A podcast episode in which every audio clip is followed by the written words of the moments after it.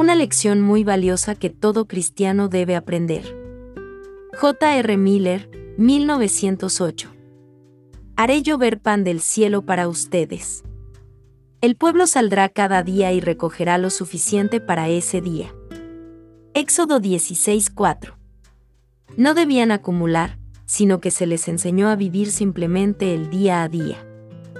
Cuando llegaba la noche, no les quedaba comida para el día siguiente, sino que dependían por completo del nuevo suministro de Dios que llegaría por la mañana.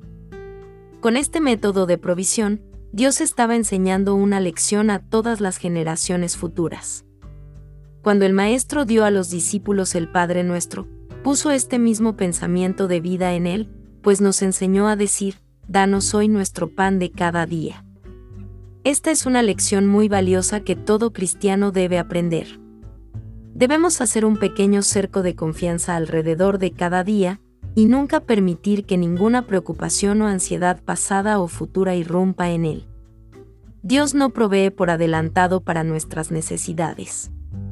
No podemos obtener la gracia hoy, para los deberes de mañana, y si tratamos de llevar hoy las preocupaciones y cargas de mañana, nos quebraremos en el intento. El tiempo nos llega, no en años, ni siquiera en semanas, sino en pequeños días. No tenemos nada que ver con la vida en conjunto, esa gran cantidad de deberes, ansiedades, luchas, pruebas y necesidades, que pertenecen a un año o incluso a un mes. En realidad, no tenemos nada que hacer ni siquiera con el mañana.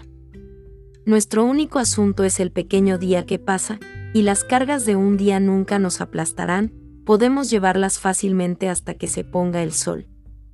Siempre podemos arreglárnoslas durante un corto día, y eso es realmente todo lo que tenemos. Algo para reflexionar. J. C. Ray. ¿Es la Biblia la palabra de Dios? entonces asegúrese de no leerla nunca sin una oración ferviente para pedir la ayuda y la enseñanza del Espíritu Santo. Esta es la roca en la que muchos naufragan. No piden sabiduría e instrucción, por lo que encuentran la Biblia oscura y no se llevan nada de ella. Debes orar para que el Espíritu te guíe a toda la verdad. Debes rogar al Señor Jesucristo que abra tu entendimiento, como lo hizo con el de sus discípulos. El Señor Dios, por cuya inspiración se escribió el libro, guarda las llaves del mismo, y es el único que puede capacitarte para entenderlo provechosamente.